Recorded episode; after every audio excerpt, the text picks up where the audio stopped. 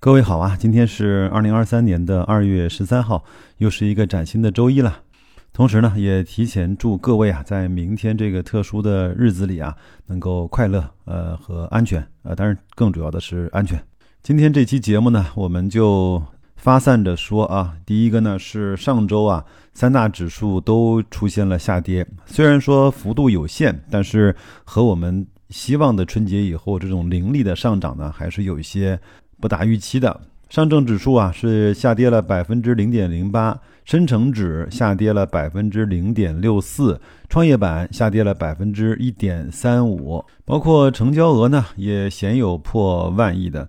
这个时候呢，有些人就会说啊，那是不是投资的机会就没有了呢？我们在公众号“大白说投资”里啊更新了我们这一期的大白另类估值。其实我们仔细看一看。白老师为各位去挑选的，并且我们社群小伙伴一起在操作的这些低估的 ETF，还是有很多看点的。我随便说几个啊，更详细的各位可以去看啊。比如说，三点零六倍净资产的中概互联，在它历史上所有的市净率的百分位只有百分之十一。有人会说，那三倍的市净率还便宜吗？你想想看，它是什么公司啊？都是互联网的公司啊。互联网的公司净资产本身就要比那些制造企业、加工企业都要更加的轻资产化。我们什么时候开始对？这些互联网的企业用净资产来去估值了呢？难道不应该是用活跃用户数、GMV、整体的呃市占率，还有用户价值这些所谓的东西来去估值吗？但是去年呢，整体的下跌，我们发现，在跌的最惨的时候啊，中概互联整体的市净率居然来到了恐怖的1.75倍，比大多数的生产制造型消费行业还要更加的低估。所以呢，在那个时候啊，我们内心的想法是，只要这个行业不会被干掉，不会被团灭，那么它现在的估值就一定是便宜的。所以我们也在那个时候坚定的去买入和加仓，迎来了到最近百分之四十以上的上涨。这有可能就是以前我们经常所说的啊，投资呢，就是既要有常识，而且还得有一些耐性的事情吧。再说一个啊，整体的市净率呢，在一点四倍以内的证券和保险。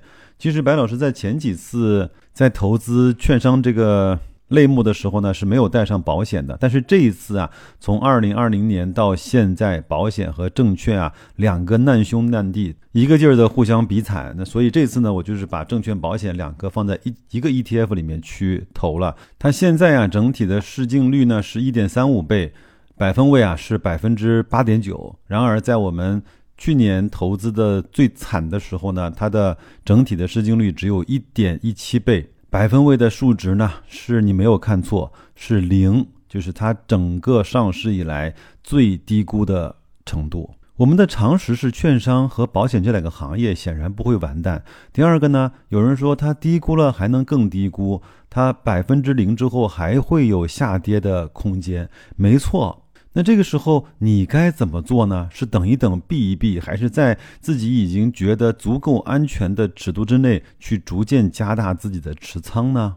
在投资这个事情上啊，你怎么做都对，怎么讲也都没毛病。但是呢，不好意思，检验所有投资成果只有一个标准，就是你能不能赚到钱，安全的、持续的、长期的赚到钱。虽然白老师啊，从来都认为啊，你拥有金钱的数量从来都不是对一个人全部的评价的标准，但是呢，他显然是一个非常硬核的去评价一个人综合能力的一个标准。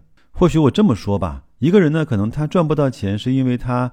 运气还没有到，没有碰到他合适的风口。但是呢，一个人赚到钱，他一定是解决了很多常人所解决不了的问题。他一定是付出了比别人更多的努力，忍受了比别人更多的打击和煎熬，甚至是他有了比别人更多的一点点的运气。好了，这个事儿不说了，各位可以去公众号自己看啊。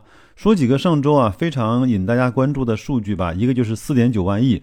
什么是四点九万亿呢？就是我们在一月份啊新增的贷款呢是四点九万亿，这个是破了一个历史的记录。因为我知道啊，很多人可能不太关心这个数据，也没有去跟踪它。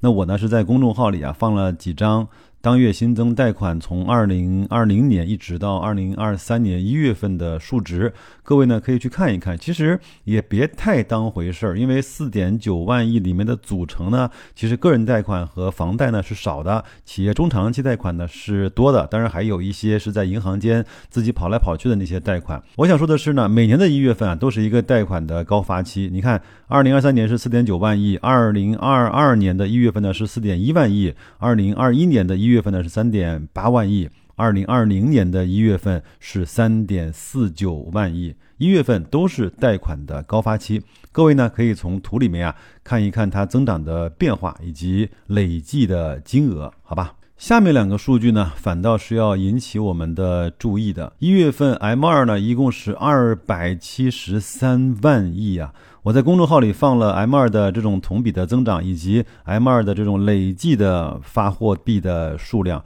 确实是有一点恐怖的。各位知道吗？现在的 M 二的总量啊是二百七十三万亿啊，在十年前这个数字是多少呢？我为各位找来了二零一三年的一月份，我们整体的 M 二广义货币的数量呢是九十九万亿元。想想看，这十年间发了多少货币，你的购买力又有多少的贬值呢？所以有句话是这么说的：短期来看啊，现金是最安全的投资品；长期来看，现金是最差的投资的品类。反过来说，短期来看，股票呢，包括一些权益类资产啊，是比较风险高的投资的品种；但长期来看，它又是唯一能够跑得过通胀的这么一个投资的品种。正好插一句啊，我上一期节目呢讲了一下房产和股票，引起了挺多人的讨论的，包括还有小伙伴呢专门给我发了私信，呃，跟我来探讨这个问题。我觉得高手都是在民间，在我们的听众的群里面。对房产呢，我就不展开过多的阐述了，因为这个投资的品种和每个人几乎都是息息相关的，每个人对它有自己的评估的方式以及未来的期待。但是这一次呢，管理层只公布了 M 二的数值，他没有公布另外一个数值，就是当月居民存款的数据。那我呢，也是帮各位啊把这个表格找到了，放在了公众号里。各位可以猜猜看，我们二百七十三万亿的货币啊，对应着多少居民的累计的存款？说出来也吓我一跳，两百六十四万亿，而且呢。呃，看到这些从二零二零年以来呀，这些增速啊，一点儿也不比整体货币发行的速度慢。很多人会说了，那我咋没有这种感觉呢？我怎么没有钱往银行里存呢？所以啊，这就是问题啊。有人不愿意投资，大把大把的往银行里存钱；有的人想投资，但却一直有着不太好的现金流。这就是市场的特点吧。看完这两个数据啊，我想说什么呢？我这个标题呢叫各项数据啊都在累积一场上涨。你想想看，新增的贷款说明经济的活力开始慢慢变好了。广义货币的这种不断的发行啊，积累了很多钱，在各个地方所累积，居民的存款啊也以一个非常快的速度在银行里啊蓄势待发。因为这几年呢，股市都不是特别的好，至少呢没有那种全民参与的，呃，这种显著的牛市特征的走势啊，所以很多人呢都已经淡忘了，或者是已经不太相信了。在股市好的时候，有一个词叫“居民存款搬家”。我其实看了一下，在零七年、一五年这样的全民参与的上涨的过程中啊，居民存款搬家是一个非常非常明显的特点。所以啊，白老师可能要说一句扎心的话。不是大伙儿都没钱了，可能只是你没钱了；不是大伙儿都不愿意去做存款搬家了，只是你没有存款搬到股市里面去了。这期节目呢，我们既然是一个分享数据的节目啊，我就再给各位啊分享几张特别有意思的数据啊。第一个呢，就是新增投资者的数据量，二零二三年一月份整个新增的投资者数量是八十四万户。很多人可能没概念，这个数是。多了还是少了呢？其实也不太多，也不算太少。因为二零二二年的一月份啊，新增的投资者数量呢是一百三十二万；二二年的三月份呢，新增的数量是两百三十万。在一五年和零七年这种牛市来的时候呢，新增的投资数量啊，每月可以做到三百万到四百万。所以说呢，很多媒体啊说一月份新增投资者达到了八十四万，好像很多的样子，其实呢也不是很多。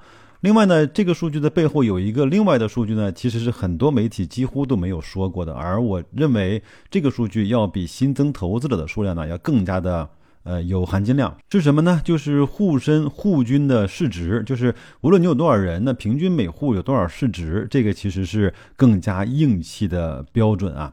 一月份的数据呢是三十九点六八万，其实这个数字已经降得挺厉害的了。因为在过往的两三年之内啊，这个数字呢几乎都没有超过四十五万的，都是在四十五万元到三十几万徘徊。在二零一五年呢，这个数字我也在关注啊，大概是在五十几万到六十万。你想想看，投资者越来越多，户均的户值越来越大，那所以呢，就是整体里面的市值也高了，整体的钱。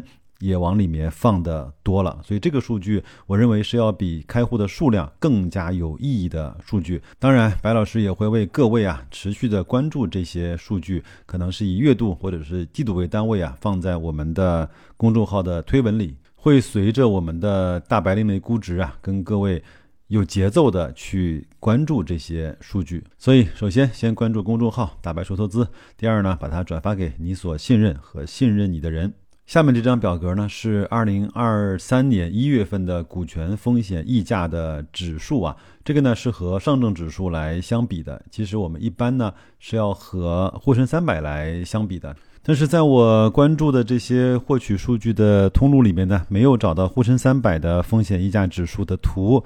如果各位啊有的话，你也在后台告诉我一下，先谢为过，好吧？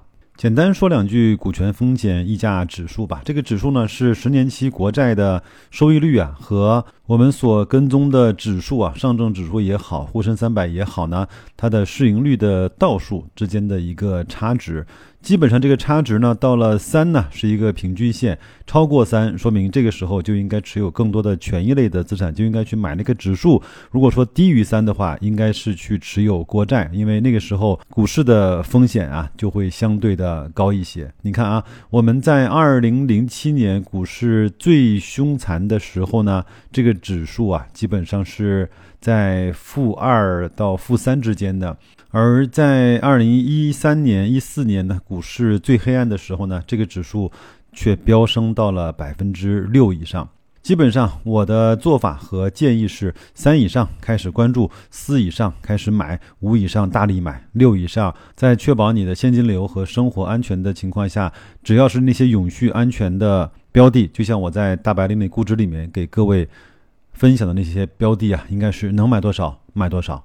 这个指数呢，在去年的十月份、十一月份，其实也到了百分之五到六；而在二零二三年的一月份，这个数值呢是百分之四点八，还是处在一个相对安全和有吸引力的这样的一个区间里吧。那就这样吧，这就是这期节目的所有内容。感谢你的时间，你任何一次不经意的鼓励，都是我们在前行道路上最大的动力。祝各位周一工作愉快，投资顺利，再见。